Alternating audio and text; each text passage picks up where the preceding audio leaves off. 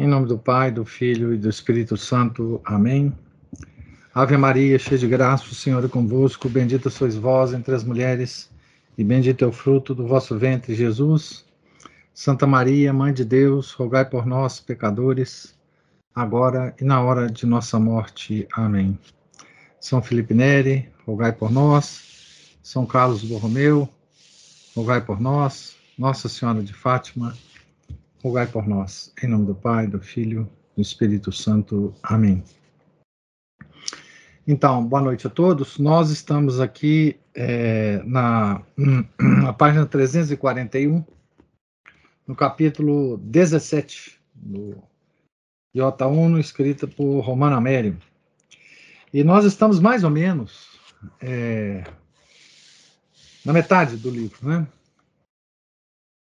É, já tivemos, se não me engano, 30 encontros para discutir esse livro, né? E eu diria que ah, para quem está gostando da leitura, é, a, a, essa segunda metade do livro é talvez até melhor do que a primeira metade. Né? É impressionante. É, que o Romano Amério ele vai começar aqui a, a discutir é, aspectos mais profundos das mudanças é, é, conciliares, né? Nas virtudes teologais, depois, enfim. Mas esse capítulo aqui, chamado O Mobilismo, ele é um capítulo chave para para todas as questões que ele vai discutir depois, as questões teológicas, né, as, as questões é, mais profundas da igreja, né, de teleologia, enfim. Então, vamos lá. Item 157. O mobilismo na filosofia moderna.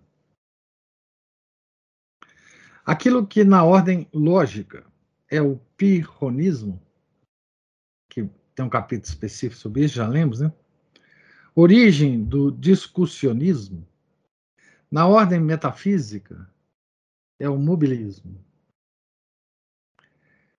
Este antecede aquele, já que é um vício na primazia do conhecer, supõe um vício na primazia do ser. Ora, o mobilismo é característico da igreja pós-conciliar, na qual Segundo a frase citada pelo cardeal Alfrink, tudo é posto em movimento e não há parte do sistema católico que não esteja em fase de mutação. Nihil quietum in causa. Nada é pacífico na questão. Então, aqui nós entramos num, numa filosofia do do movimento, né, daquela filosofia é, pré-socrática, né, de Heráclito, né? Tudo flui, né? Panta rei, tudo flui. E o fluir é que é característico de todas as coisas, não o ser em si. Né? É, no início do século XX, uh, teve um filósofo que recuperou essa, essa noção e foi muito influente na igreja, é, na filosofia moderna, que foi é, Henri Bergson. Né? É, Para esse pessoal, é, é uma coisa até engraçada, porque envolve conceitos metafísicos que, que naturalmente a gente tem, né? não precisa muita. Então, é, para esse pessoal, se você vê um pássaro voando, eles dizem para você o seguinte: o que existe é o voo e não o pássaro voando. O que existe é o movimento do pássaro. O pássaro não é um ser é, é, importante nessa. O que é importante é o voo do pássaro. Né? A pedra caindo, também a pedra é desimportante. Né? O cair da pedra que é importante. Então, é, o que é importante é estar em movimento. Se você só passa a ser se você estiver em movimento. Né? o, a, o, a, essência do ser é o movimento. Né? Então, o mobilismo é um axioma para as, as organizações internacionais. Olha que coisa. O informe de 1972 da Unesco intitula-se Apprendre à être. É, quer dizer, aprender a ser, né? Então, aprender a ser. Unesco, né? Mas être é tomado como sinônimo de devenir,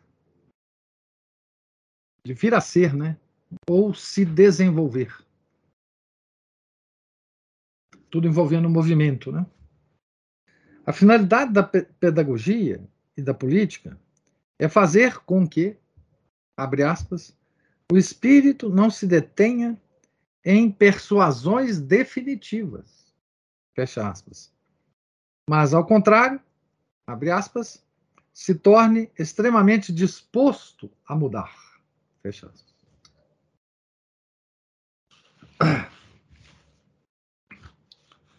Então, esse é o, o ser, né? O ser está na mudança, né?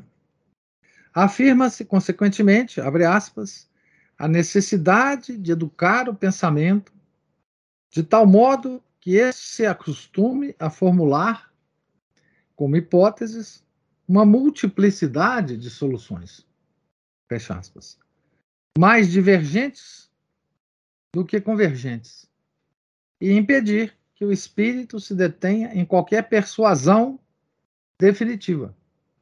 Então, se você para numa persuasão, você perde o ser. Você parou de se movimentar. Né? Aqui ele cita o Observatório Romano de 10 de janeiro de 1973.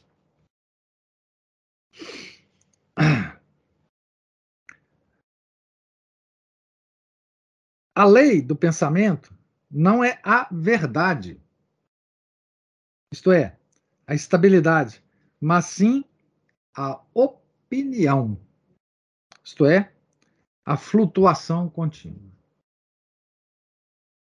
Mas a Unesco não vê que alguém naturalmente governará o movimento da opinião que governa as opiniões, e assim se abre o caminho ao Leviatã.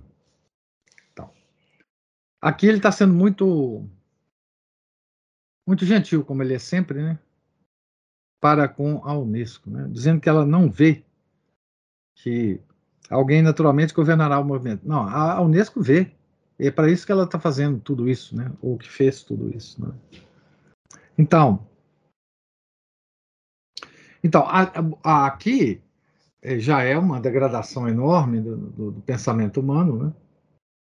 em que você não pode fixar em nada, mesmo que essa coisa seja verdadeira no sentido tomista, né? Porque quando você se fixa, você perde o ser. Né? Você perde o ser. O mobilismo é descrito como uma das características da civilização moderna. Então, ele vai citar aqui a Gaudium Spes, parágrafo 5. Ele vai citar em latim, a gente sabe que ela não foi não foi escrita em latim, mas vamos lá, eu vou ler uh, já em português. Então, Gaudium Spes 5.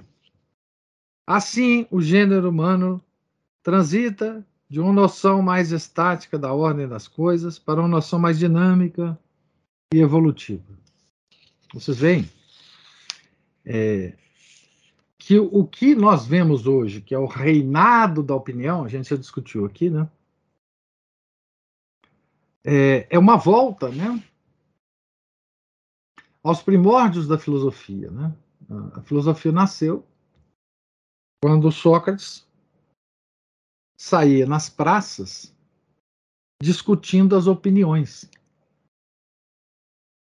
Então, 2.500 anos atrás, é, a filosofia nasceu justamente a partir das opiniões e com um método que elevava a nossa certeza pouco a pouco através do método socrático. Né? Nos, nos, elevava acima das opiniões. É? Agora, a volta é, é, para o abismo das opiniões. Né? Então, o que é importante não é você chegar a uma certeza. Então, todo o método socrático, toda a filosofia ocidental é colocada na lata de lixo. Né? O importante é você ter opinião. É? É, as mais divergentes possíveis, inclusive. É? No capítulo 42, o mesmo documento, ou seja, Gaudium Spes, tratando da reivindicação de direitos do homem moderno, considera o dinamismo positivo e conforme o Evangelho. Esse é um documento da igreja, Gaudium Spes, né? Então aqui tem a, em latim, eu vou ler em português. A igreja, portanto, proclama, proclama os direitos dos homens e reconhece e estima muito o dinamismo dos tempos atuais e promove por toda parte esses direitos. Ah, isso está na Gaudium Spes. Então, esse, essa declaração, é, a igreja proclama os direitos dos, dos homens, quer dizer, aqueles direitos revolucionários da Revolução Francesa. E reconhece e estima muito. Não só proclama, como reconhece e estima muito. Né? O segundo trecho refere-se especi especificadamente ao dinamismo social, esse que eu acabei de ler, né? Mas o primeiro abraça a totalidade da vida humana. Vou ler de novo. Primeiro, abraça a totalidade da vida humana e alcança a questão da ordem moral, que parece aqui sujeita à lei da mobilidade, enquanto a religião a tem por imóvel e partícipe da imutabilidade divina. A primeira, é, a primeira citação que ele faz, que ele diz que atinge a moral, né, é essa. Assim, o gênero humano transita de uma noção mais estática da ordem das coisas para uma noção mais dinâmica e evolutiva. Né? Ah, isso, na opinião de Romano Américo, atinge não é, a imutabilidade divina. Certamente, se a palavra dinamismo equivale a aperfeiçoamento, o pensamento do concílio cabe na concepção tradicional, segundo a qual tudo é perfectível dentro de uma ordem que prescreve a perfeição, mas que não aperfeiçoa a si mesmo. Ok? esse, esse, essa, essa pequena frase aqui do Romano Amério, né, é, é, uma, é um argumento, né, digamos assim, para se interpretar. As, e isso tem argumentos para todas as partes é, confusas, vamos dizer confusas, né, os documentos do concílio, à luz da tradição. Né? Você pega essas frases né, e a, as interpreta né, da forma que o Romano Américo coloca aqui, é, parece que ela tem alguma ligação com a tradição da igreja. Né? Mas é claro, isso é impossível de fazer. É...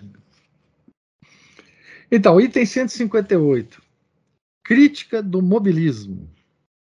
Hugo Foscolo. Kalbenheyer. Como se vê na história da filosofia, o mobilismo é a mentalidade que prefere o devenir ao ser. O movimento à aquietude, a ação ao fim. Então, prefere devenir ao ser, prefere o movimento à quietude e prefere a ação ao fim é uma característica do pensamento moderno. Bom, aqui ele vai citar um nosso conhecido aqui que eu já citei, né? Heráclito, de Éfeso, século 6 a.C. É, então, século 6 a.C., nós estamos no século 21, então são é, 6 mais 21, é 27 séculos atrás, né? Ensinou que a realidade é fluidez, mas a fluidez procede de uma lei inviolável que é o Logos. Toda a filosofia cristã concebeu a mutabilidade como um acidente das substâncias finitas, só Deus sendo imutável. O movimento é uma das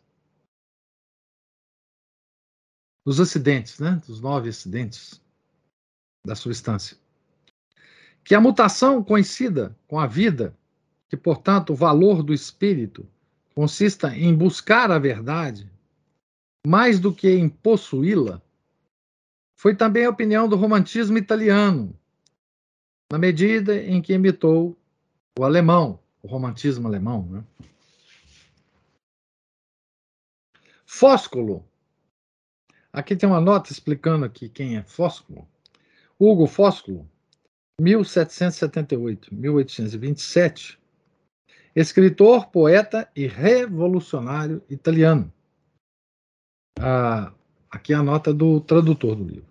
Então, Foscoli, por exemplo, no discurso dell'origine e del fuscio della literatura, da origem e do ofício da literatura. Defende que a vida consiste na agitação das paixões e no contínuo variar dos pensamentos da alma que aspira a contemplar toda a verdade. Mas, segundo sustenta, essa perpétua aspiração teria mais valor que sua consecução. consecução. Abre aspas. Ai de mim se chegasse a contemplá-la. Talvez não encontrasse mais razão para viver. Veja que coisa. O, a razão de viver, então, é a busca da verdade.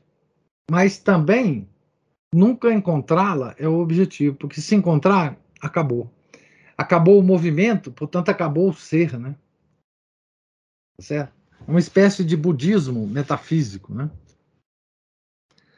O Fausto, de Goethe, é o poema do homem que sonha em saciar-se numa infinidade de experiências sucessivas Deseja e, alcançando o desejado, volta a desejar, sem repousar jamais num, num bem alcançado. Essa inquietude do ser foi recentemente celebrada na grande trilogia de Guido Copenhager. Uh, aqui tem uma. Uh, essa trilogia se chama Paracelso, né?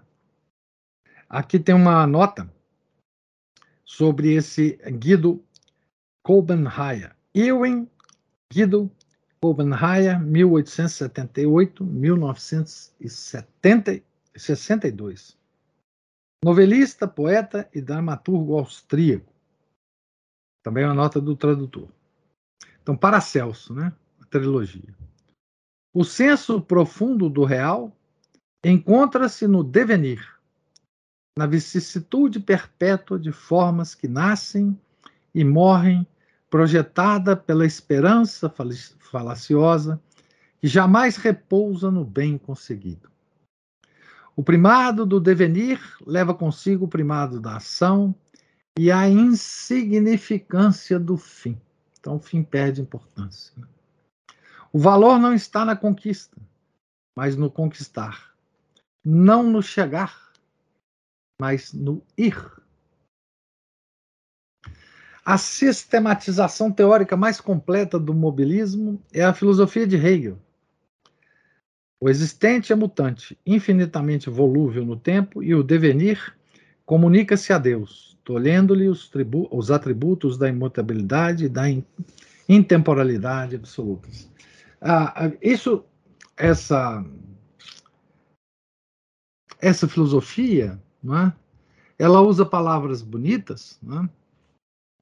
Mas no fundo é a velha, velha gnose, né? é a velha serpente gnóstica, né? Que invade tudo e todos, né?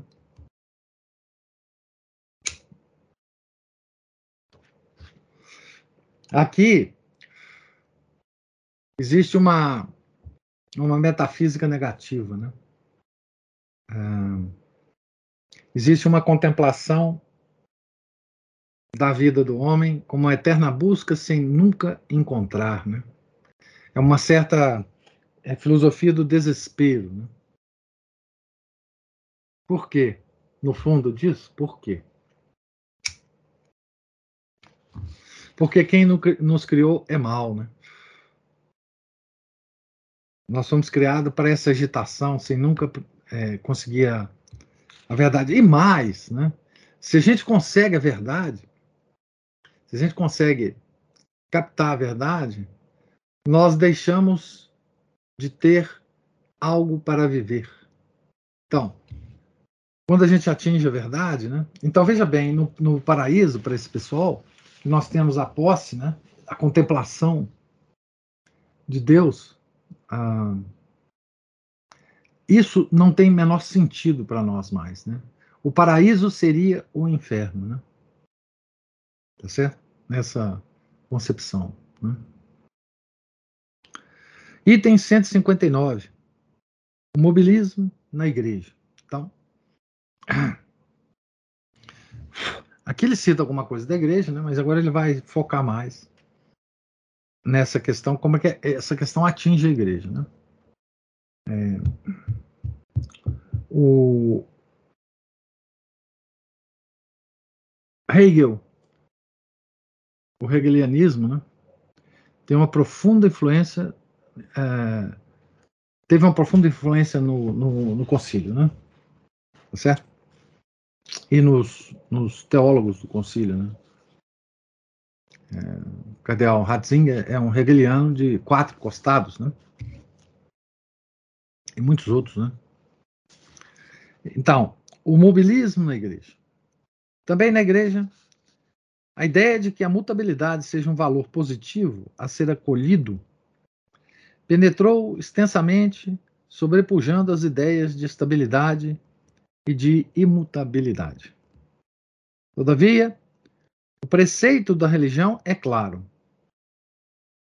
Stabilis estot et immobilis.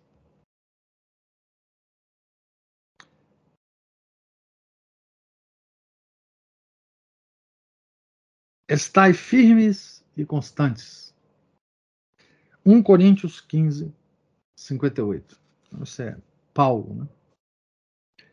Em seu boletim diocesã, de 10 de março de 1967, o bispo de Metz escrevia. Então, aqui está a citação, está a, a frase em francês, né? Eu vou ler já em português. Então vamos dar a palavra ao bispo de Metz. Abre aspas. A mutação civilizacional que vivemos supõe mudanças não apenas em nosso comportamento exterior, mas nós, na concepção que temos tanto da criação quanto da salvação trazida por Jesus Cristo. Fecha aspas. Então, depois de dois mil anos, depois de toda a história da igreja, chega um momento né, que uma mutação civilizacional nos força não a mudar o comportamento, né? Mas a nossa concepção da criação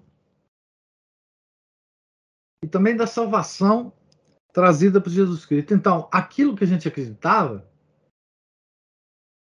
Quer dizer, aquilo que a igreja ensina sempre, né?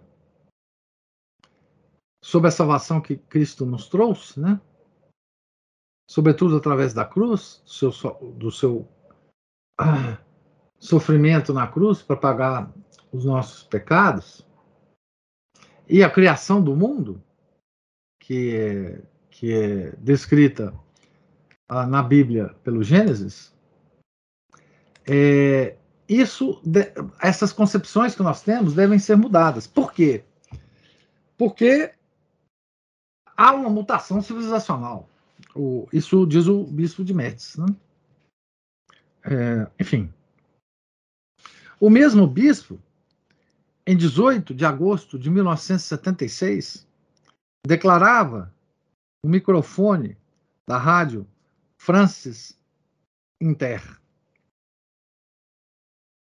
O France Inter, France Internacional, né?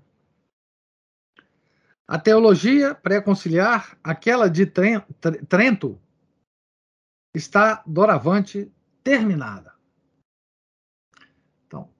Chegou a hora, quer dizer, a, a ela perdeu a validade, né? Teve uma data, né?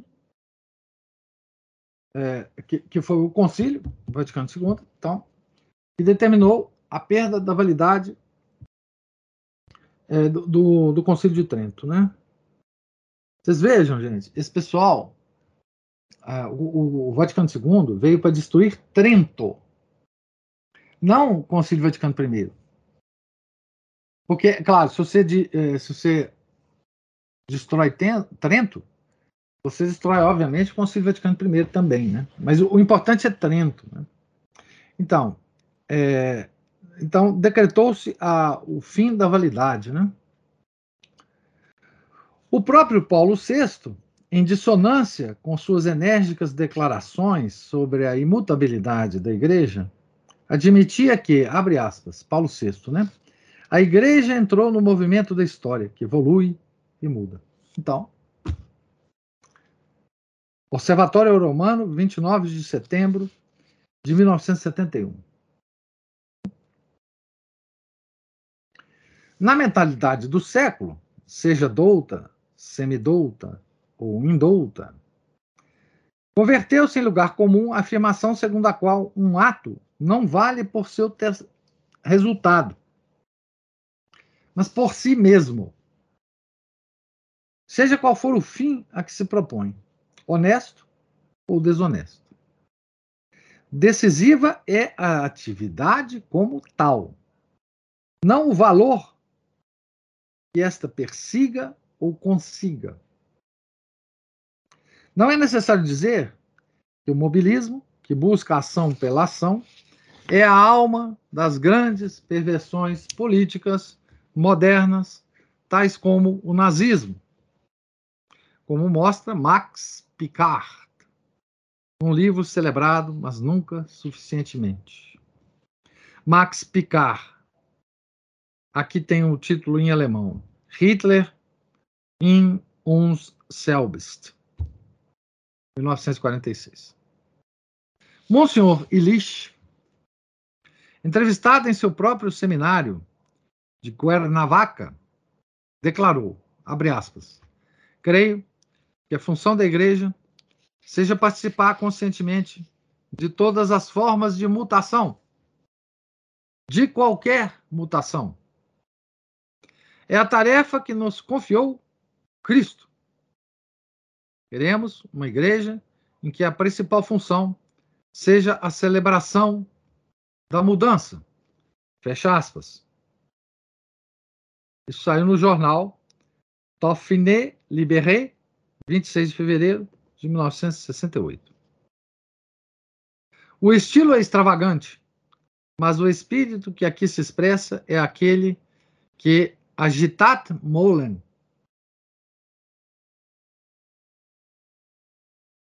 A, move a matéria. Aqui a citação é de Eneida, Virgílio. Não é? Agitat Molen. Por sua vez, o presidente da Associação Teológica Italiana, num congresso nacional, ensinava que, abre aspas, a missão da evangelização é pôr em crise toda a estabilização e absolutização. Observatório Romano, 11 de setembro de 1981. Então, evangelizar para esse indivíduo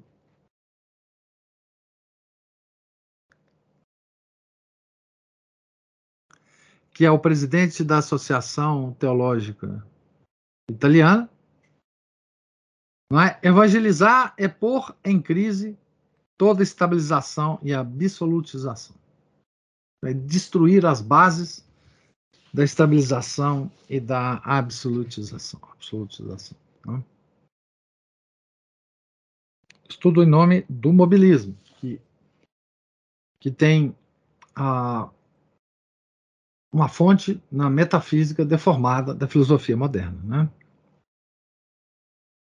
Então, o que vale é o movimento, e não a coisa que se movimenta, e não para onde vai dar o movimento. Né? O importante é o movimento. Ah, é uma coisa é, extremamente é, é perversa essa mudança de, de foco, né? É, e, e profunda, né? Porque quem acredita nisso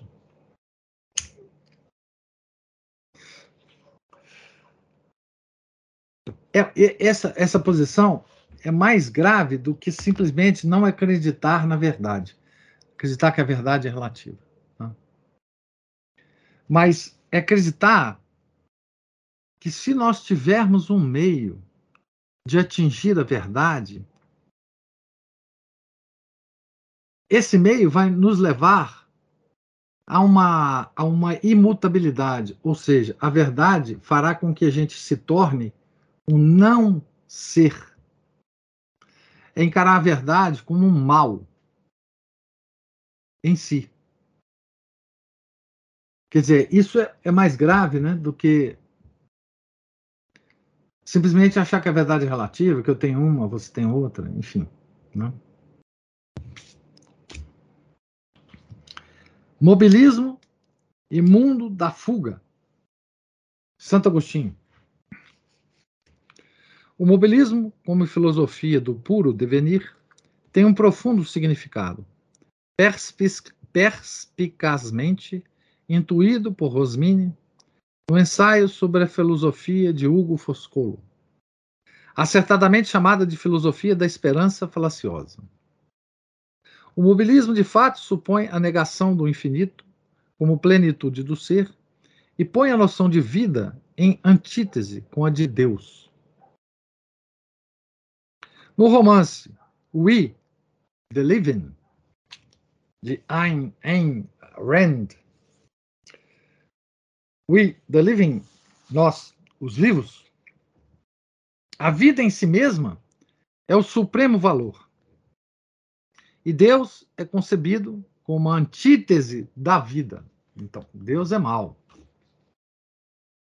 Para saber se as pessoas com quem fala creem como ele na vida, o protagonista pergunta-lhes se creem em Deus tem uma expressão em inglês. Né? E se dizem que sim, então sei que não creem na vida. Então, vida e Deus são antíteses. Então, Deus é mal. Deus é mal. O mobilismo tem uma parte verdadeira e uma falsa. A parte verdadeira consiste na descrição da existência do finito como devenir. Ou seja, o finito sempre tem uma parte em ato e uma parte em potência. E à medida que a, a parte em potência se atualiza, né, esse é o devenir. Né? Então, Então, a parte verdadeira consiste na descrição da existência do finito como devenir, caducidade, transição, insaciabilidade, projeção. Esse mundo da fuga é bem conhecido na religião e na ascese cristã. A parte falsa consiste em afirmar que a realidade mutável do finito não está destinada a um infinito imutável e saciante, e que para o homem só existe um infinito devenir, negando-se-lhe a possibilidade de algum dia chegar a um infinito imutável e perfeito. O mundo da fuga, tal como a religião o mostra ao homem, foi admiravelmente desenhado por Santo Agostinho. Aqui tem a citação, Confissões 4, 10 a 11, que descobre sua existência no déficit, no déficit ontológico. As coisas do mundo fogem e a alma, que deseja, abre aspas, existir e repousar no objeto que ama, fecha aspas, é sobrecarregada e dilacerada pelo movimento das coisas em fuga, às quais se apega com o laço do amor. A alma sente-se dilacerada porque as coisas fogem, enquanto desejaria retê-las e nelas parar, mas não encontra o ubi de tal parada. In illis altem non est ubi, quia non stant mas não encontra nas coisas o lugar do repouso, porque não são estáveis.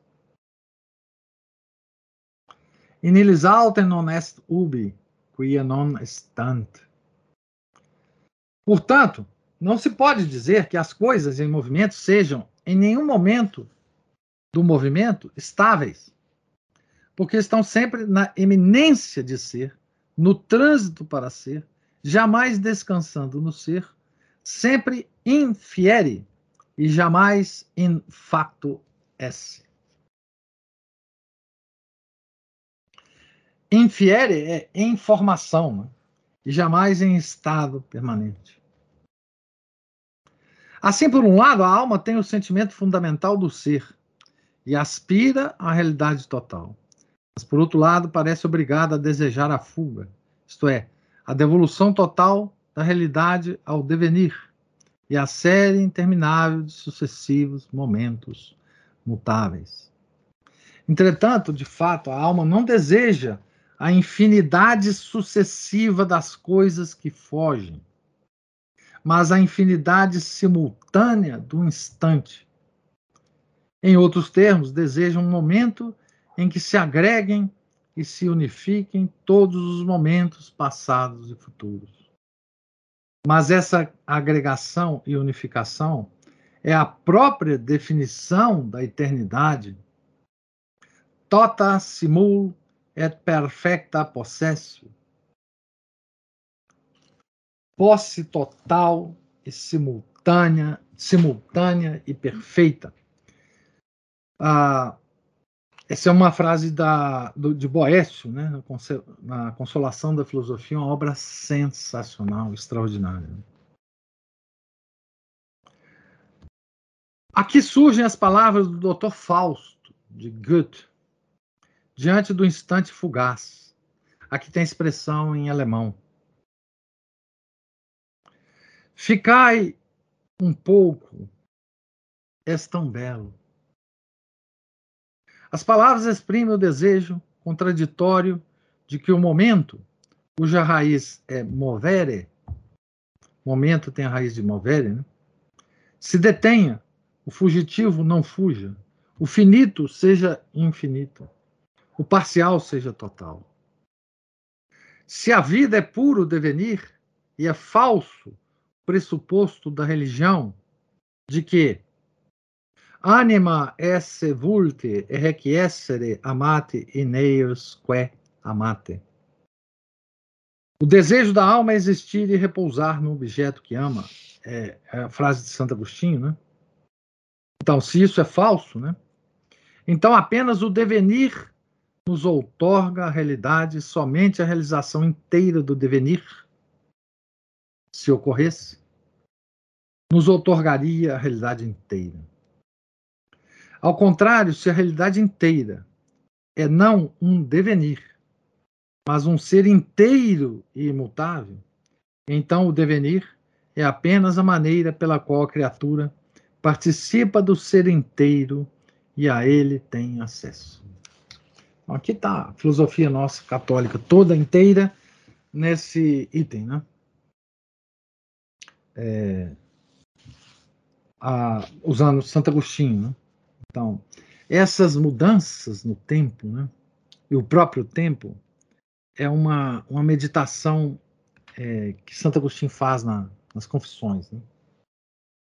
É, ele deslinda todo esse mistério para nós, né? É... Quem, né, a, ao envelhecer, no processo de envelhecimento, né, não desejaria manter a juventude, né? Ah, quem, vivendo um, um momento feliz, não, é? não, desejaria manter aquele momento para sempre. Né? Então, o homem vê nesses momentos né, um vislumbre da eternidade. Né? Um vislumbre da eternidade. E por isso ele deseja que aquilo pare. Né? O homem, como a gente sabe, não foi feito para esse mundo. Né? E por isso que ele anseia, né? Então, por isso que a filosofia do mobilismo é uma filosofia anti-homem, anti-metafísica, anti-homem, anti-Deus. Né? O mobilismo na nova teologia, no velho teologia. Né? O mobilismo penetrou na conduta prática do clero e dos leigos, habituados a apreciar a ação pela ação e a depreciar o fim sobre o qual a ação repousa. Mas penetrou também na teologia, na mentalidade do século. Na mentalidade do século, o mobilismo encontra-se em estado difuso. Nele não se reconhecem mais seus núcleos doutrinais, que estão difusos. Esse estado difuso pode se comparar à cor de um tecido que um tintureiro, que um tintureiro quis fazer desaparecer, impregnando o tecido com outra tinta que agora é a única que pode ser reconhecida nele. Mas o núcleo do mobilismo teórico, que penetrou na mentalidade católica, foi professado e solenizado num grande artigo de primeira página do Observatório Romano, de 3 de março de 1976. Muito relevante por dois motivos. Impugna a doutrina da imutabilidade da lei moral, consequente ao princípio metafísico da invariabilidade das essências, ensinada por Paulo VI na Humane Vitae. E, além disso, introduz a mutação e o devenir até na própria essência divina. Isso também volta à nossa memória lá para os gnósticos, né? lá para a gnose. É... Em que sentido, né? É, no, no, no, sentido de que, é, como nós temos né, uma centelha divina que está presa nesse nosso corpo, né? Nós somos seres humanos, né? É, os únicos seres que, ao percebermos isto, ou seja, que nós estamos de posse de um pedaço de Deus, né? nós é, passamos a ser o libertador de Deus. Nós, homens, é que temos a, o, o papel de libertar Deus, está preso em nós, não é? Tá certo? Então, vamos ao artigo, né? Ele tá, vai comentar o artigo, né? O artigo questiona o fundamento metafísico da teologia católica, que, concatenando-se com toda a filosofia grega, tanto na corrente platônica como na aristotélica, em consonância com a tradição hebraica, sempre considerou Deus como ser perfeitíssimo, cuja essência é o ser, sendo, portanto, imutável e jamais em devenir. Quem, de, de, quem não é, quem devém não é, mas vem a ser. Né? Deus contrapõe-se à criatura cujo ser é imperfeito, mutável, temporal. A noção filosófica de Deus coincide, além disso, com a noção comum que afasta de Deus toda sombra de imperfeição, de não ser, ou de minus S, menos ser, para contemplar no ser absoluto a imensidade, a eternidade, a totalidade. A primeira página do Jornal do Vaticano contém todas as teses do mobilismo existencialista inconciliáveis com a fé católica e sempre rejeitadas por esta. Abre aspas. Ter sido criado à imagem de Deus não fixa o homem num imobilismo essencial, mas o consagra a fazer-se a imagem de Deus. Então, essa coisa da imagem de Deus, ela está na, na no, no, concílio, né? Ela está in, intimamente relacionada à centelha divina que, existe em nós, né? Tá certo? O fazer-se à imagem de Deus é um processo iniciático da gnose. O processo iniciático da gnose faz com que o, o indivíduo que está nesse processo descubra a centelha divina em si. Ou seja, ele se faz a imagem de Deus. Mas não só se faz a imagem de Deus, ele se faz Deus. Né? Continuando, donde a licitude da manipulação em benefício da própria natureza. Então, vou ler de novo a frase toda.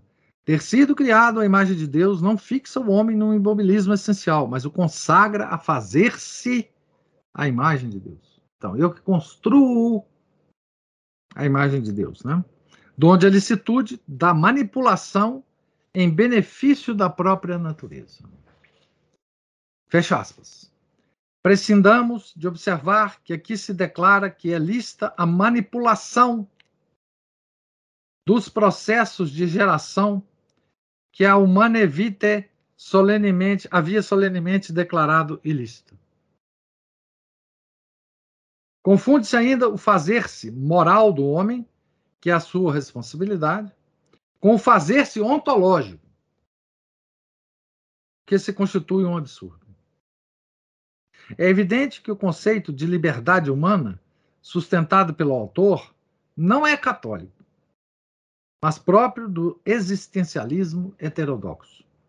Segundo a doutrina católica, no fundo da liberdade há uma natureza imutável, em conformidade com a qual a liberdade deve ser exercida, e que especifica o ato da liberdade, qualificando-o. A liberdade não é criação, nem muito menos autocriação.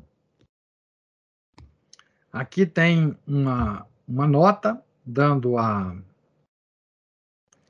a, a referência, né?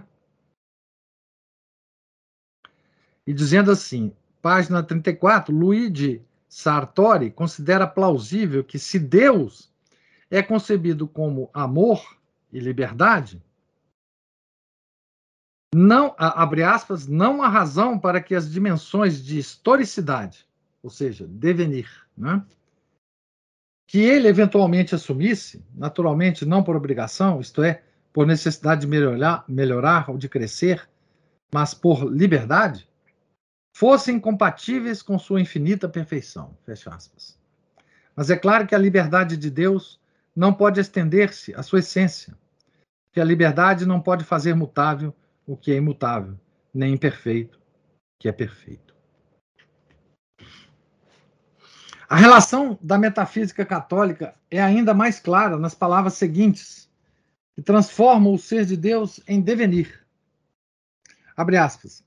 A definição de Deus como ens a se, isto é, como essência ativa e dinâmica, que se, opõe, que se põe a si mesma no ser, oferece a chave, três pontinhos, etc.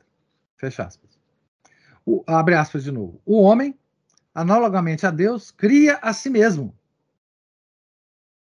Parece também ele um ens a se.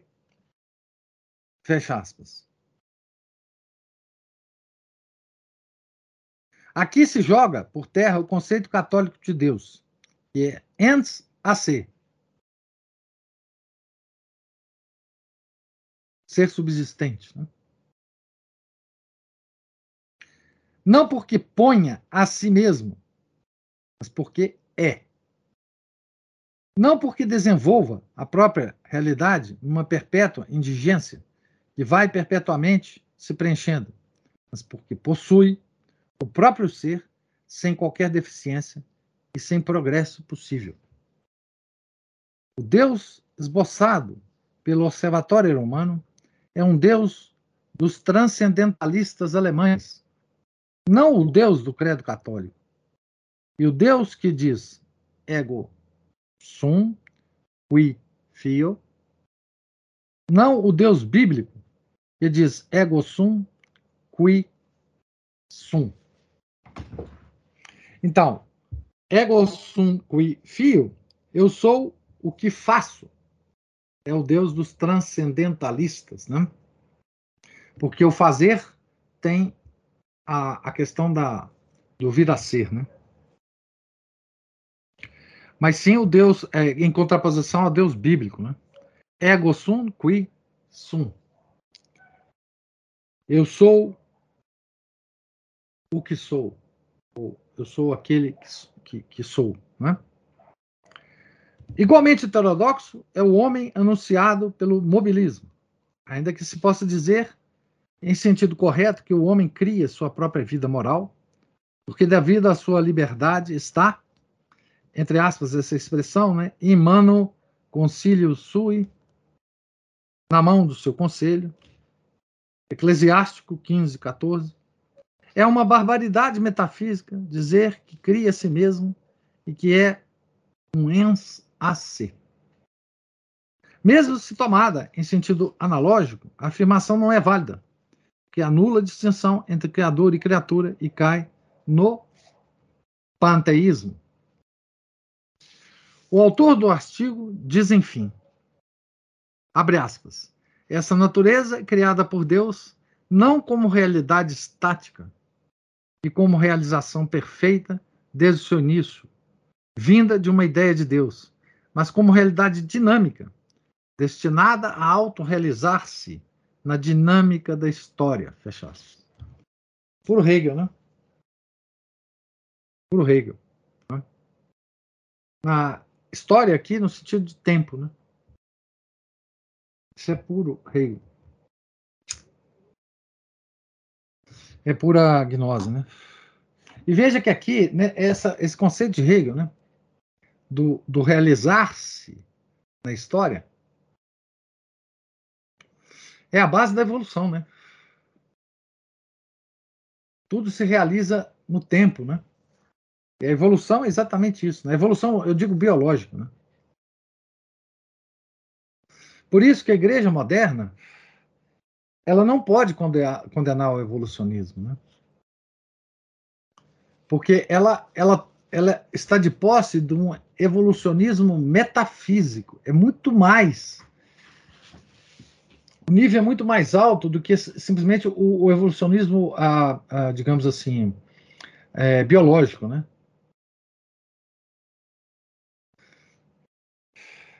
Para ela, até Deus evolui. Né? Então, esquece, se alguém tem a, o sonho de ver a igreja né, condenando, por exemplo, esse evolucionismo de baixo nível, né, de Darwin, pode esquecer. Né? O autor do artigo diz, enfim, abre aspas, essa natureza é criada por Deus não como realidade estática e como realização, perfeita desde o seu início. Ah, não, eu já li isso aqui, né? Vinda de uma ideia de Deus, mas como realidade dinâmica, a autorrealizar-se na dinâmica da história. Então Deus, ele ele se realiza no tempo, né? Inclusive nas coisas criadas, no universo criado, em tudo mais. Né?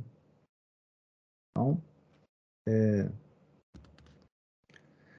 fecha aspas, né? Lemos coisas inaceitáveis. Primeiro, confundem-se, como já disse, o devenir moral do homem ao devenir metafísico. Sim, nós podemos evoluir no tempo moralmente, né?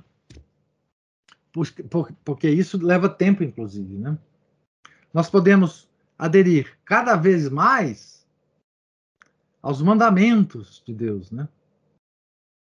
Nós podemos nos aproximar mais à perfeição, os nossos hábitos, né? A, a essa moral que, que, Deus nos ensinou. É claro, isso nós podemos e devemos e temos que fazer isso, né? Isso é um, um desenvolvimento no tempo mesmo, né?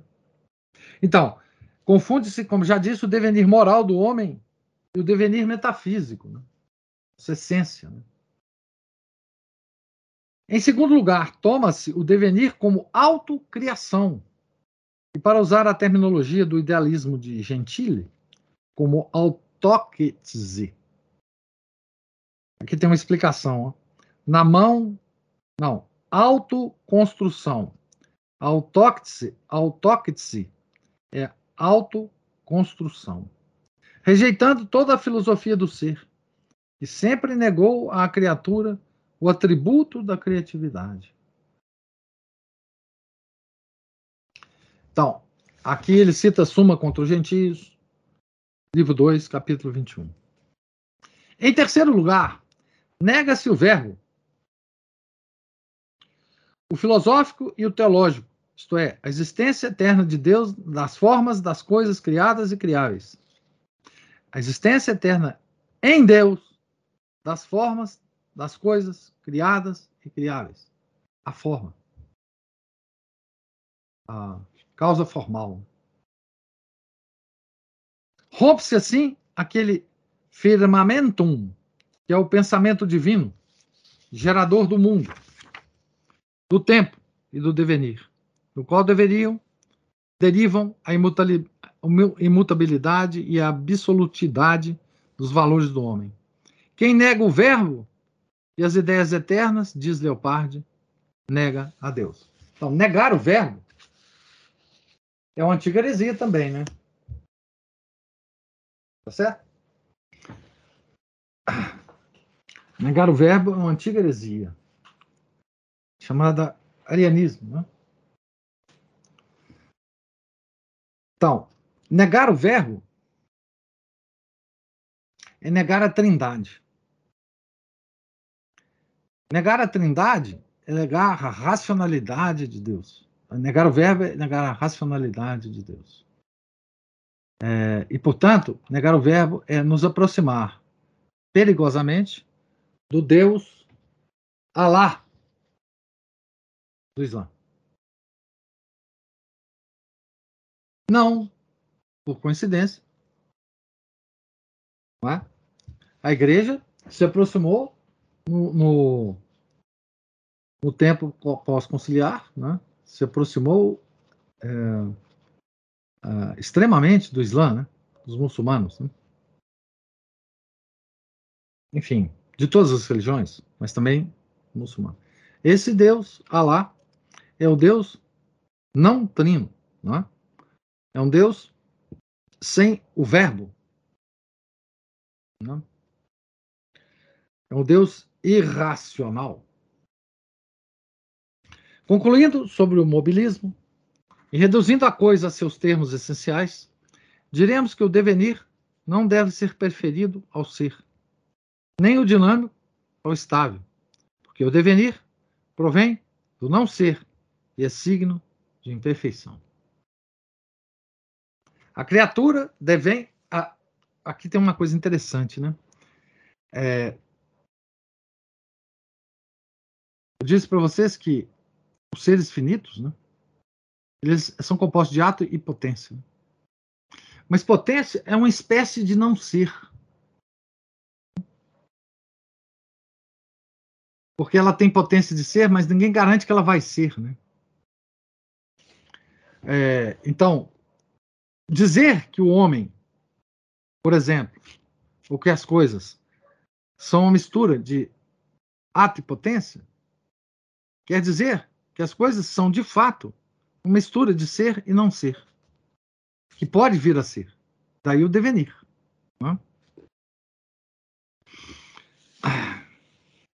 A criatura devém na medida em que não é. E não tem em si mesma o princípio para sustentar-se no ser. Corresponde-lhe assumir incessantemente as determinações do ser que lhe faltam. Deus, ao contrário, que é ser determinadíssimo, possui a totalidade do ser com todas as suas determinações numa unidade simplíssima, ato puro. Né? A criatura cai por si mesma no não ser, se a ação divina não a sustenta. O princípio da estabilidade lhe vem de fora.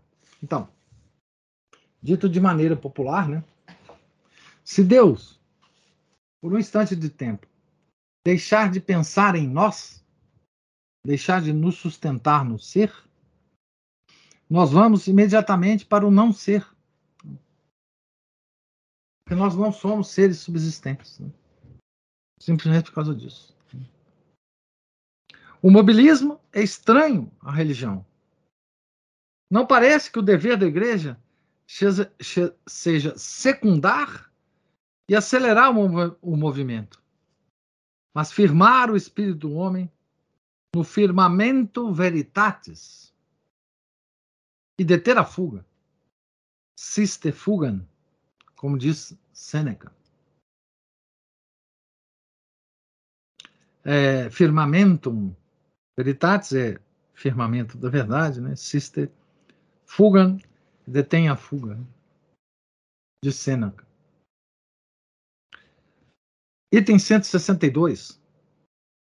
O mobilismo na escatologia. O mobilismo que ataca o ser divino não pode deixar de atacar aquela participação no ser divino que é a beatitude sobrenatural. Falei para vocês, né? A beatitude é uma, uma um estado de contemplação e de posse da quietude total. Então, ela vai atacar, claro, isso. Né? Se a deidade está em devenir, também o homem deificado estará em devenir. E o estado final do homem não será propriamente um estado, mas um perpétuo movimento de busca.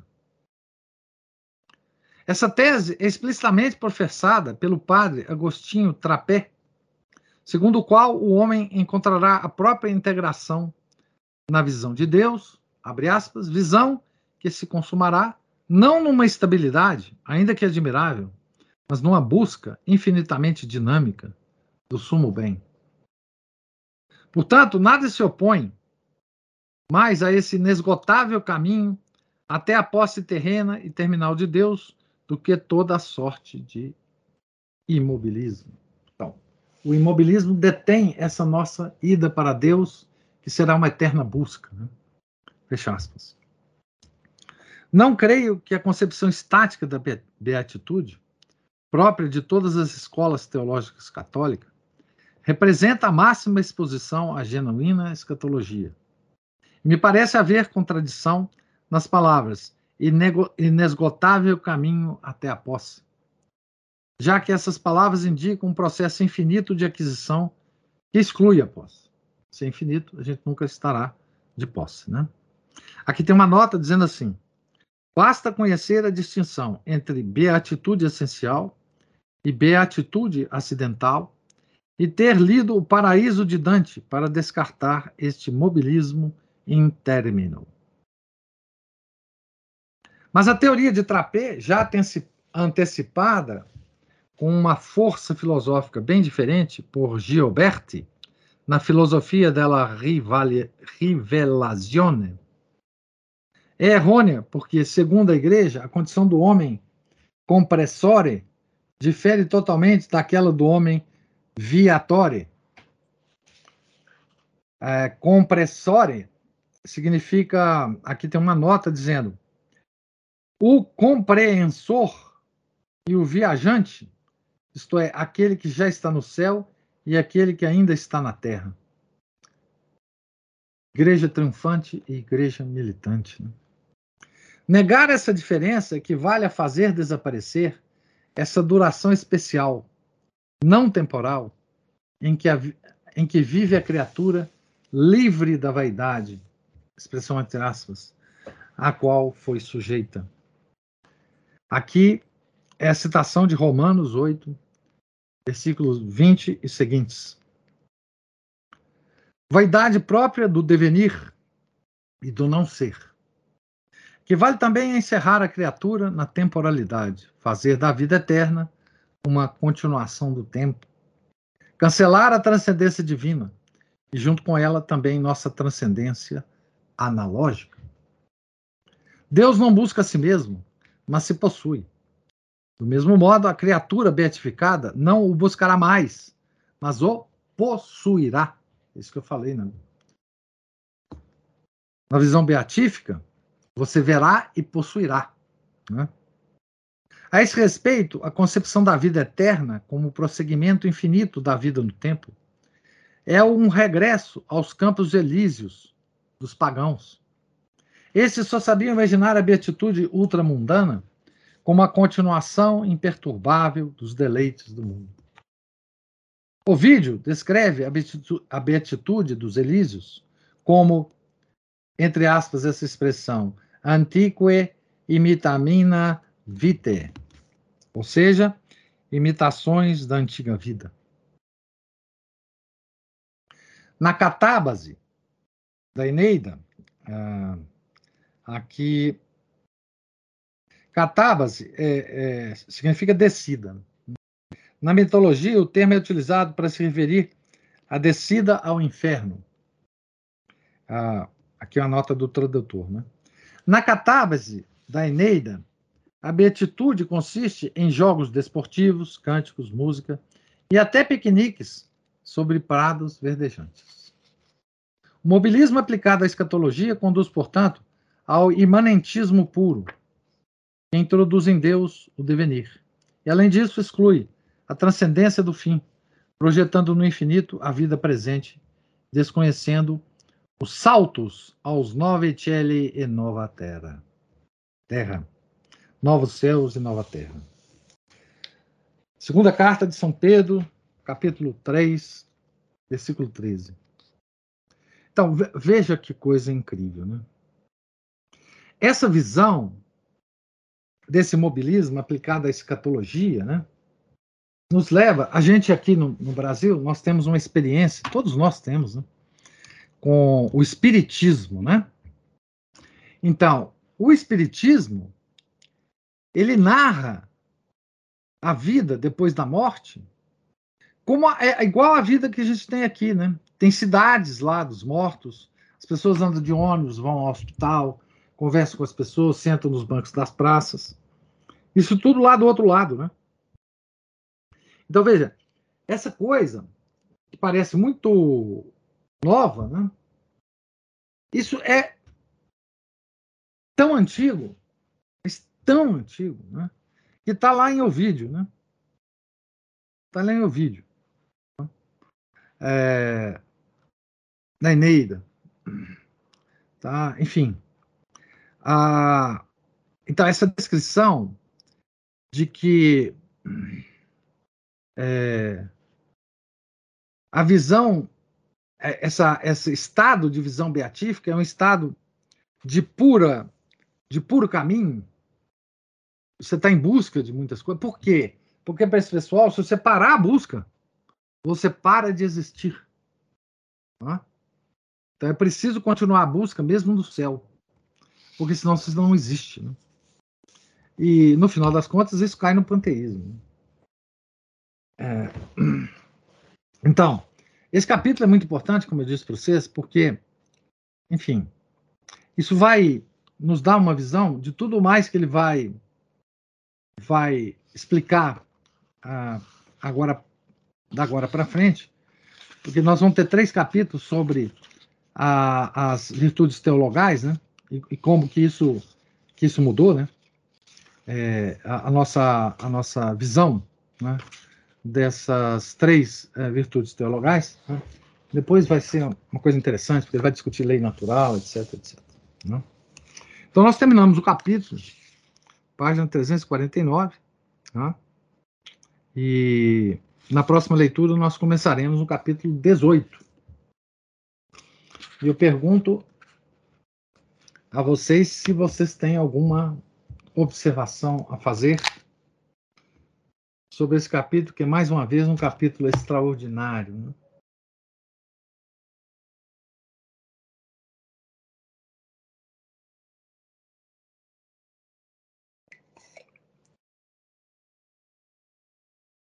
Professor, se o senhor não viu levantar a mão, então eu já vou falando. Oh, pode, pode falar, Cristina. Mais um capítulo extraordinário. Mais uma aula que o senhor nos dá, é, que a gente tem que agradecer muito ao senhor, professor, de, por ler esse livro junto com o senhor. Não é possível, eu vou falar por mim, que uma energúmena como eu leia esse livro sozinha, não tem jeito. Mas Todos nós. eu fui anotando, anotando aqui várias coisinhas já na primeira na primeira na primeira no primeiro parágrafo já me veio essa ideia de que assim a raiz da ansiedade moderna ansiedade e o que gerou um tanto de doença psiquiátrica esse mobilismo ele está no cerne disso, uhum. porque exatamente por essa ordem metafísica que ele altera. Então, é, é, essa loucura do mundo moderno, essa ansiedade que a gente vive, essa ideia revolucionária, parece-me, assim, foi o que me ocorreu na, num primeiro momento. Num outro momento, até por coincidência, eu lembrei, não, não é coincidência, não, eu lembrei que é, aqui, eu tenho aqui na página 344, eu vou falar tudo, professor, porque eu anotei. Vá falando, vá falando. É, senão, eu, eu não, realmente eu não tenho capacidade de falar nada a respeito do que foi falado aqui, é muito extraordinário mesmo. Mas eu fui anotando assim, é, essas vozes, é quando, na página 344, Romana Amério cita Monsenhor Illich, é, entrevistado em seu próprio seminário de Guernavaca, declarou, creio que a função da igreja... Isso aqui, para mim, é, são os papagaios de pirata, é, reverberando é, a, a autoridade da igreja, que a gente fica imaginando assim, ou essa gente é desonesta, ou essa gente é, é besta para um cacete, ou então é muito vaidosa, porque é como se ele, todo mundo produziu textos desse forma aqui, dessa forma. Uhum. Ah, queremos a igreja, a celebração da mudança, esse, esse entusiasmo, essa coisa. Quantas vezes a gente não ouviu isso? Em, em, assim, ao longo da vida da gente, falado por uma autoridade, mais um papagaio de pirata. Se não for o mau caráter, e se não for o vaidoso, né? O vaidoso que está competindo com os grandes filósofos do, do, do medievo para criar uma coisa nova. Outra coisa que me veio aqui à mente, e depois até o. Aqui, na 346, é, a primeira página do Jornal do Vaticano, faz uma citação. Ah, não, não, não, não é isso, não, mas eu pedi. Eu lembrei aqui da autorização para mentir. Se a coisa não é, é, é, Isso é coisa do Islã. Ai, onde é que eu achei esse negócio? É, onde a licitude da manipulação em benefício da própria natureza. Isso. Isso é. é coisa do Islã. Você pode mentir. Que religião que fala que uma, que uma coisa não pode ser precisa e verdadeira? Isso é uma loucura, né? É uma loucura. Eu, eu só queria terminar, pessoal, mais uma vez eu, assim, eu fico encantada quando eu, eu vejo que o Giacomo Leopardi é, o senhor fez um comentário muito bonito. É, qual ser humano, o senhor é, falou isso assim, que você não tenta eternizar é, um momento de felicidade e ter esperança de que aquele momento é, ele será é, de uma forma muito bonita. Repetido. Repetido. É. Junto a Deus, né? Isso. Aí, de novo, está aqui o, o, o Giacomo Leopardi, me vem a, é, é a, aquela, o infinito, né? Sempre caro, me, me esta Hermocoli, esta siepe que dá tanta parte, de último. O Giacomo Leopardi, ele apreende isso de uma forma muito bonita, e ele é citado aqui. É. Né? Aquele é. momento que ele vê a eternidade mirando o horizonte e pensando no que, que tem além daquilo, e é um estado de plenitude, né? E ele percebe o quão fugidio é aquilo, mas é essa esperança que a gente tem. Isso. Essa dor diante da beleza, né? É, essa é, é, é, o que a arte nos, nos, a grande arte nos faz, né? Quer dizer, o artista é aquele que tenta preservar o momento feliz, né? Aquele momento. E ele finaliza falando que o naufragar é doce nesse mar. Quer dizer, o naufragar é perdeu aquela apreensão, é. mas ele ainda mantém aquela que coisa assim o que que o que que nós podemos fazer, professor, diante dessa destruição toda é, de tudo, né? Da beleza, da sanidade, da. Mas entende da... por que, que a beleza, por que, que a beleza é destruída? Porque não tem mais estabilidade. A beleza ela é fluida. Ela, ela não capta mais os momentos, porque dentro dessa filosofia é, o importante não é o momento que você que você vive intensamente, né? O, o, importante é você mudar sempre. Então as coisas são sempre fugazes. Então não tem mais arte nesse nesse universo de mobilismo, porque não há o que preservar. Porque o, o, o que se preserva é só o movimento, porque o movimento é que é o ser. Então toda arte, né, toda música, toda literatura, toda pintura, toda enfim, tudo isso são expressões artísticas dos homens tentando preservar os momentos, né? tentando preservar aquilo que de fato é importante. Né? Sei que a Giovana levantou a mão, mas de, deixa, deixa eu fazer só uma observação, porque depois eu esqueço. Dentro desse mobilismo que você está comentando, ah, Cristina, não é de se espantar que todas as ordens contemplativas praticamente foram destruídas pela igreja pós-conciliar. Né? Porque, veja bem, o monge contemplativo ele está completamente fora desse esquema. Então, é, é, o, o, as, as, ordens contemplativas são a, a, não só inúteis, é, como uma loucura. Porque o monge contemplativo ele está procurando, na visão dos mobilistas, né, exatamente o não ser para eles. Eles, tá, eles, estão, eles estão contemplando a Deus é, numa posição de quietude que é absolutamente contrária ao mobilismo. Então, assim, a destruição das ordens é, contemplativas ela tem um fundamento metafísico muito definido. É preciso a gente entender que não é por uma questão de vontade, ah, vou acabar com todas as ordens contemplativas. Não é. É porque a metafísica desse pessoal exige que se faça isso. Tá? Mas a Giovana levantou. Hum. Também gostei, é, queria agradecer, professor, porque estava falando, que é, é, ler esse livro sem um, uma, uma, ajuda, né, uma direção, ele é realmente bem denso. É, e o que eu percebi é que o senhor estava é, falando lá da, se eu entendi corretamente, é uma, uma esse, essa questão do movimento, né?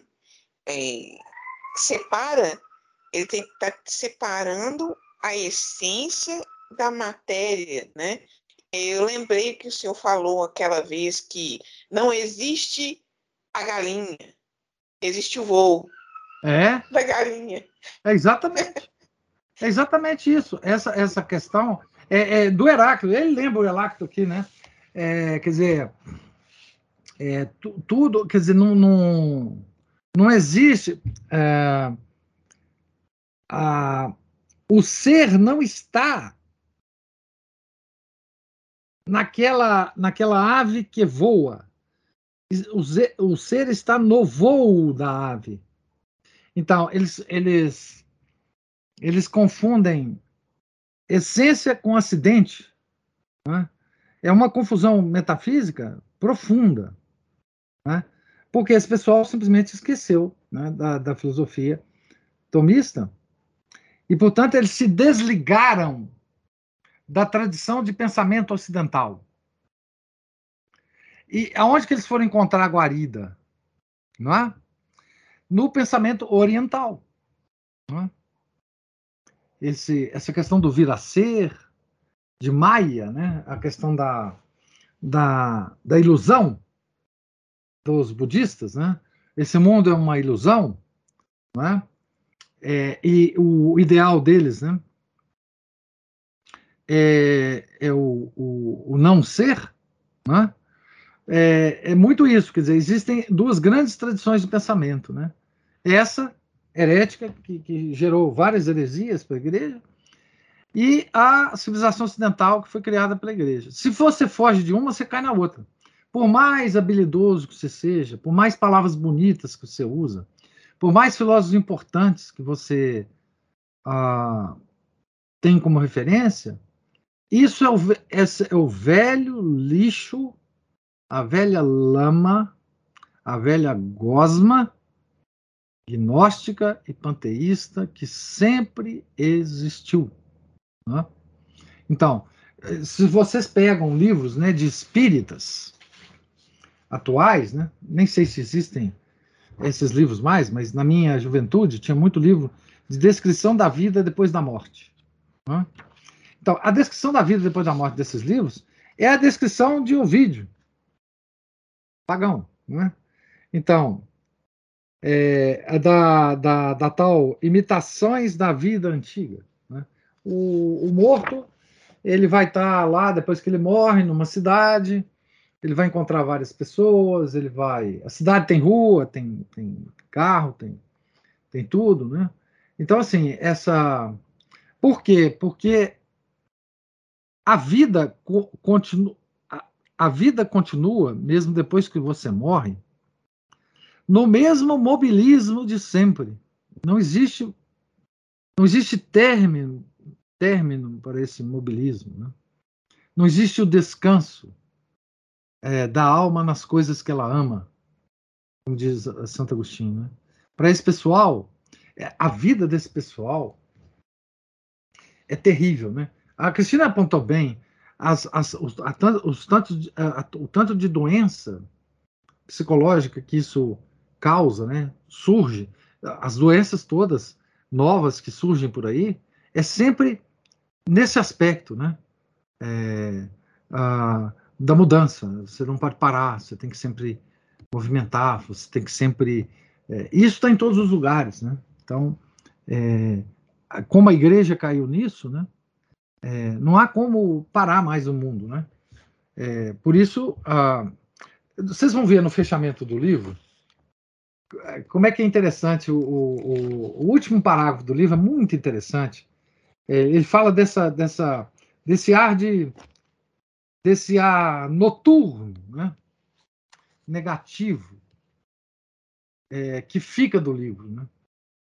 que fica do livro. Quer dizer, um ar de não diria desesperança, mas um, um ar de quem de quem vê uma tragédia, né? de quem está vendo a tragédia do mundo é, através das filosofias que o atacaram e o atacam, né? Principalmente atacaram e atacam a igreja de forma nunca vista. Né? Então, essa contemplação, né? Cristina pergunta, o que fazer, né? Eu acho que o que fazer é, é, é nos agarrar à tradição ocidental, nos agarrar aos grandes aos grandes pensadores ocidentais, nos agarrar, nos agarrar às grandes obras deixadas por esses homens, que são um vislumbre da eternidade. Né? A grande obra artística, ela nos eleva a Deus, né? nos eleva às coisas imutáveis. Né? Quando você é, ouve uma nona sinfonia de Beethoven, né? você está vivendo um momento único. Né? que pode se repetir, inclusive, mas aquilo é uma, uma beleza que te envolve e que você nunca mais quer que, que, que, que passe, né? Os poetas são muito bons para para para descrever esses momentos, né? É, em verso, né? Ah, essa essa coisa do, do vislumbre de eternidade nos, nos nos momentos fugazes da nossa vida, né? É, é uma coisa fosse... que até Pode amedronta um pouco. Eu, é não, é? eu falo que existe é, é, nessa fruição da beleza, ela chega num ponto, eu falo que ela é como se fosse um frame, assim, você chega num limite que ela te amedronta porque ela é muito maior isso já, já aconteceu comigo, assim, na literatura, na é, música, ou então. Eu, eu, vi falando desse infinito do é, Giacomo Leopardi, porque essa, quando a gente contempla o céu, uma coisa que quando era criança eu fazia demais, né? No, no nosso tempo não tinha tanta rua iluminada, não tinha tanta iluminação. É, a Via Láctea era visível, Ninguém entende mais do que a Via Láctea, Cristina. Eu descobri outro dia, quando a gente estava discutindo lá o The Principle, que eu falava Via Láctea, tinha gente que não entendia o que era Via Láctea. Porque nunca vi. nós vimos, então, professor. eu vi quando criança. Nós somos testemunhas. Testemunhas. Eu saía na minha, minha, minha cidade e, eh, e passeava pelas ruas, às vezes achavam uma grande área sem casa, sem nada, um gramado, um areião. Você ia para lá, você deitava, você via a Via Láctea, você, você, enfim, você quase pegava nela. É, o professor, duas coisas que a gente fazia na infância, que acho que o senhor fazia também, à noite Via Láctea. Durante o dia, deitar numa grama, pegar umas graminhas para colocar na boca e ficar vendo nuvem passar. Ah, comer grama. Coisa é mais é, espetacular para é... uma criança abstrair, pensar na vida e formular a razão, porque essa coisa, essa ordem toda, isso é, uma criança apreende isso, não é? Ah, completamente, completamente. E, e, eu vejo hoje que o pessoal fala assim: não, põe a criança para ler obra clássica para desenvolver o imaginário. Eu falei, gente, se a criança vê a natureza, se ela tiver com os olhos abertos, ela desenvolve todo o imaginário possível e imaginável de, de tudo. Olha, eu falo assim que toda a minha, digamos assim, é, armadura para não ter caído, porque o meu entorno todo, professor, tirando o Renato, é claro, que o Renato é muito pé no chão, mas todo o meu entorno é, de vida, digamos, intelectual ou a partir da adolescência, é gente que o Romano Américo escreveu aqui diversas vezes. E eu sempre fui muito, desconfiada internamente. E eu acredito que, e, que isso é fruto de, da infância, é fruto Mas, de uma ordem da infância. É, você, comer, que... você comer os caules é, da grama, aqueles caules molinhos, docinhos. Molinhos.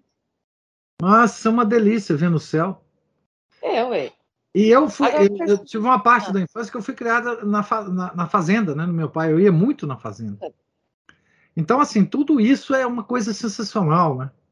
Você vê, é, é impressionante. Você vê o céu numa fazenda, longe da, é, é, um negócio absolutamente deslumbrante, né?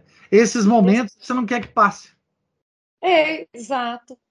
E aí que, é, tem, que a gente tem aquele frêmito, assim, que Deus está lá, mas nós estamos aqui, está muito longe. É, né? Uma espécie de, de dor, né? Dor, é, eu falo frêmito, mas é uma dor, é uma, é uma coisa gostosa ao mesmo tempo. É uma lamentação. É. Né?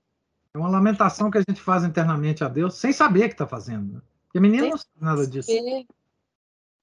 O professor, eu queria fazer um comentário é, é, mais rasteiro aqui. Eu acho que assim, eu não vou nem citar o nome do rapaz, não, porque ele é apologeta aí da, das redes. Mas existe um grupo é, de disponibilização de conteúdos de livros que estão em PDF e tudo mais, eu faço parte. Chama Minha Biblioteca, Minha Biblioteca Impalpável. Tem regras e tal. Eu não coloco nada lá, mas eu uso bastante do que coloco. Ah, recentemente colocaram um, um, livro do Ives Congar. E hum. eu estava naquele, naqueles dias meu, assim, que eu falo, tem dia que eu estou mal-humorada, tem um lugar que eu posso chegar lá e dar uma torrada, é Facebook. Aí eu falo, aí eu coloquei lá, modernista, tchá, tchá, tchá. Torrada que eu falo é isso. É, modernista, tchá, tchá, tchá, tchá, tchá, tchá. É, aí che, che, coloco os epítetos do, de uma pessoa que já nem é viva mais para se defender, então minha torrada é essa. E esse rapaz entrou e falou que ele era protestante, foi convertido pelo Yves Congar. O Yves hum. Congar, ele elogiou Martim Lutero, falou que Martim Lutero era maior do que Santo Tomás e Aristóteles juntos e misturados. É, o nível Yves Congar. Ele que fez xixi na porta lá da Congregação para a Doutrina da Fé. Pois é, então esse rapaz falou isso, porque eu fiz essa citação, ele falou, de onde você tirou? Aí eu tive que ir atrás para colocar lá, porque minha, minha biblioteca palpável tem que pôr. O senhor acredita que... Aí ele falou assim, eu não acho que ele seja assim, porque ele me converteu, eu era protestante, ele me converteu. Eu peguei e falei assim, então leia Romano Amério. E aí eu escrevi mais alguma coisa.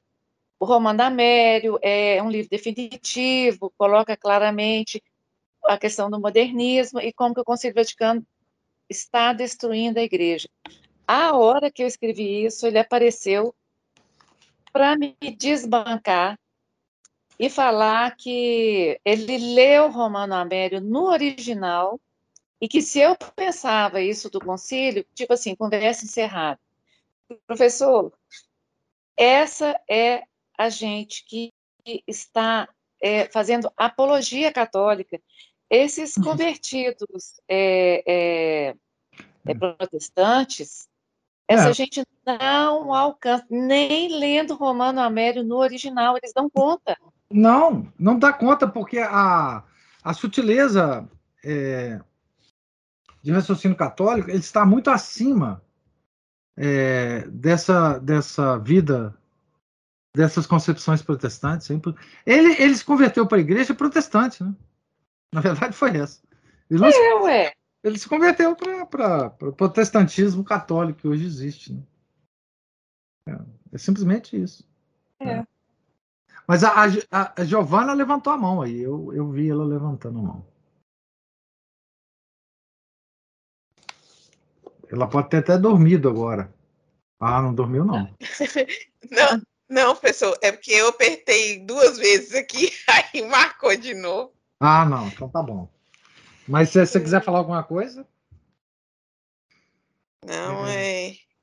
O que me chamou a atenção foi. É, é, é, isso mesmo que eu falei, que eu lembrei da, na hora da, do voo da é. galinha. É. Sem a galinha. Eu, eu falei mais sobre isso naquele curso de liberalismo e modernismo, né? Uhum. Mais especificamente, né? E você que é biólogo, agora você pode saber da onde que surge a evolução, né? a, essa evolução metafísica, uhum. é, ela está muito acima, né? O darwinismo é uma coisa tosca, né? Frente é, a... não. Depois, depois disso, assim, da é, evolução darwinista é a coisa bem, bem rasteira mesmo, é, bem, é, bem fajuta. É, é, esse pessoal esqueceu, como a gente estava comentando outro dia, né? Eles, esquece, eles esqueceram que os seres existentes aqui são feitos de forma e matéria. Uhum. E São Tomás de Aquino sempre diz que a matéria é a parte mais confusa. A forma é a parte mais clara do ser. Uhum. E eles, eles se. Porque o mobilismo ele existe na matéria mesmo. É, o Corção gosta de usar uma expressão de um físico, prêmio Nobel. Ele sempre fala isso: the restless universe. Uhum. Universo incansável, né? O universo sempre em é. movimento. É. Porque a matéria é assim mesmo. E, então, esse pessoal, no fundo, são materialistas, né? Panteístas materialistas, né? Sim. Que eles confundem essa esse movimento incansável da matéria com a forma. A forma uhum. incansável, né? Então, é, enfim. É... é aquela questão quântica, né? Eles vão entrando, entrando, entrando na matéria. Isso. E acha que porque fica cada vez mais confuso. São pois Tomás é. falava isso. Gente, a matéria, quanto mais você mexe, mais confusa ela fica. É. É, porque, porque, porque é assim, é a natureza dela ser confusa, né? E, mas agora, a Giovanna Cristina, vocês podem ficar tranquilos, porque tem um blog chamado Teologia Quântica. Ah, eu vi lá na, o link que o senhor colocou lá no grupo, não foi? É, exatamente. Então vocês Daquela, podem ficar tranquilos, porque agora. Aquela maravilhosa teóloga. É, é. Então, assim. É, então vocês podem ficar tranquilos, porque agora existe a teologia quântica. Então nós estamos salvos. Sem dúvida nenhuma. É, aí eu, já, eu que já não entendo muito bem as coisas, aí que eu não vou entender nada. Eu acho que eu vou entrar assim na, naquela Ai, meu cachorro aqui, para de tossir, Fred. Eu vou entrar naquela situação ideal, que é o católico ignorante. Não é, é uma situação melhor? É, não, isso é maravilhoso. Porque você, você não. Engraçado você estar tá falando isso, Cristina. É, na época que não tinha missa tridentina aqui em Belo Horizonte, é, muita gente me perguntava no blog, né, como é que eu, que eu fazia, né? Eu falava, olha, a, a, a, eu tinha uma regra para escolher a missa nova que eu ia. Então a regra era o seguinte: a missa mais cedo possível. Se tivesse uma missa às 6 horas da manhã, eu ia. Porque aí o pessoal da, da banda de música estava dormindo, né? Porque esse pessoal acorda tarde. Então eles participam da missa das 10, da missa das 17, 18 horas. E a segunda é, critério que eu usava, esse mais importante ainda, eu procurava o padre mais ignorante possível. Aquele padre que não é, falava até errado. Porque era mais provável que ele não conhecesse nada de Kant, de Hegel, de. Uhum. Enfim. Então, é, eram os critérios que eu usava, né? É, procurar o, é, não, procurar um padre intelectual, esse está perdido, né? Então, é, eram os critérios para mim. Então, esse negócio da, que você está falando, né, de ser um católico ignorante é a melhor coisa para nós, né? Assim, é. uh, enfim, é, esses intelectuais aí de internet, não, isso eu já desisti, né? Não tem, uhum. não tem, não tem. É para mim católico que fica procurando é, é clique na, na internet, gostei, aquela joinha, tal. Isso já está perdido há muito tempo, né? Isso não tem isso são mercadores, é, são mercadores de moedas falsas. Né? É, uhum. Isso aí, para mim. Professor, essa questão do, do da, da, da matéria e do, da questão quântica, isso vai. Eu, como está sempre evoluindo, sempre eles, eles acham alguma coisa para poder tampar o buraco que, que fizeram antes. Ah, eu não duvido nada se isso se isso é, se apresentar como justificativa para para falar que, que que o ET o ET é, é quase igual a gente como que, como que é, nós somos. Como é que é que chama, é aquela, aquela expressão que a, que a Greta Thunberg usa, usa? Ah, how dare you? How dare you? How dare you? É, não, mas é, Desprezar os ETs. Por incrível que pareça, por incrível que pareça, a mecânica quântica tem uma ligação muito forte com os ETs. Eu vou explicar pois é, ué. Eu vou chegar lá. A evolução vai chegar neles e, assim, com... vou... nós não podemos ter, assim, ser, a, nos atrevermos a falar que Alien é diferente, que Alien não, não merece. Inclusive que não pode chamar de Alien. Pois é. Alienígena. É politicamente incorreto agora. Não sei se você viu uma discussão é na internet. É porque tem a ver com os, os, os imigrantes, né? Que é. eles chamam de aliens. É por, né? porque veja bem o seguinte: se você trata o, o imigrante aqui na Terra tão benevolamente, por que, que você não trata um imigrante que vem do, do espaço? Do espaço. É, ué. Você está entendendo? Mas a mecânica quântica tem uma ligação com o ET diferente, é mais, mais profunda. É, eu, eu, eu, imagino. eu, ultimamente, eu estou abduzido. Eu estou preparando as palestras, então eu só leio sobre isso, só vejo vídeos sobre isso. Então eu estou absolutamente abduzido. Então, essa, essa leitura desse capítulo para mim hoje foi, foi muito, muito bom, porque me afastou puxou, mas, né? De... Eu estou completamente abduzido, estou completamente abduzido. Então... Te puxou de volta, professor, é, para a Terra. É. Isso é culpa da Cristina, porque a Cristina. não sei se você sabe que ela é culpada disso, porque ela foi a que é mais Cristina. insistiu comigo, mais insistiu comigo, para eu repetir o negócio do ET. Repete. Eu pedi a idade da Terra. Pois é, você ainda está. Eu estou te devendo, ainda estou te devendo. Ô, ô, ô, Giovana, na, na, cadê a Juliana? Porque quem faz a lista para não deixar esquecer é a Juliana. Não, está pregado lá na associação. Está pregado? Ela está tá pregado lá? Está pregado no papelzinho, ela anota tudo que eu falo. Então ela, prega. ela colocou no quadro de recados lá é, na associação. Ela colocou no quadro de recados. Está lá pregado. Gente. Então, mas a, agora eu vou pagar uma dívida com a Cristina é, sobre os ETs. Mas, como é, a palestra que eu fiz foi muito simplificada, é, eu vou é, desdobrar ela em várias palestras, porque eu, eu quero contar para você, um, vocês uma história completa, né? De como que surgiu essa ideia na humanidade, de como que ela evoluiu é, no na, na, nosso momento atual, né? Uhum. Então, é uma história meio, meio comprida, né? que vai começar lá, lá no século XVIII, XVII, e vai evoluir. Então, essas, essas ligações com a física moderna têm a ver com, com os vários é, níveis de, de magia que foram desenvolvidos nesse, nesse século XX, né, com relação aos ETs, e as várias seitas ufológicas. Né? Hoje existem seitas ufológicas no, no sentido mais estrito da palavra. Né? Mas isso, tá, isso, é outro assunto. Aqui nós estamos corroborando. Tem, tem, é, como sabe, quantas, professor? Tem um, uma, mais ou menos uma ideia de quantas elas são? Quantas seitas? É.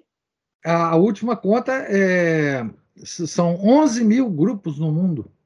Eita! Que tem rituais é, para comunicação com os ETs, recebem os ETs, recebem as mensagens dos ETs e, e, e é, fazem tudo uh, conformam a sua vida a essas.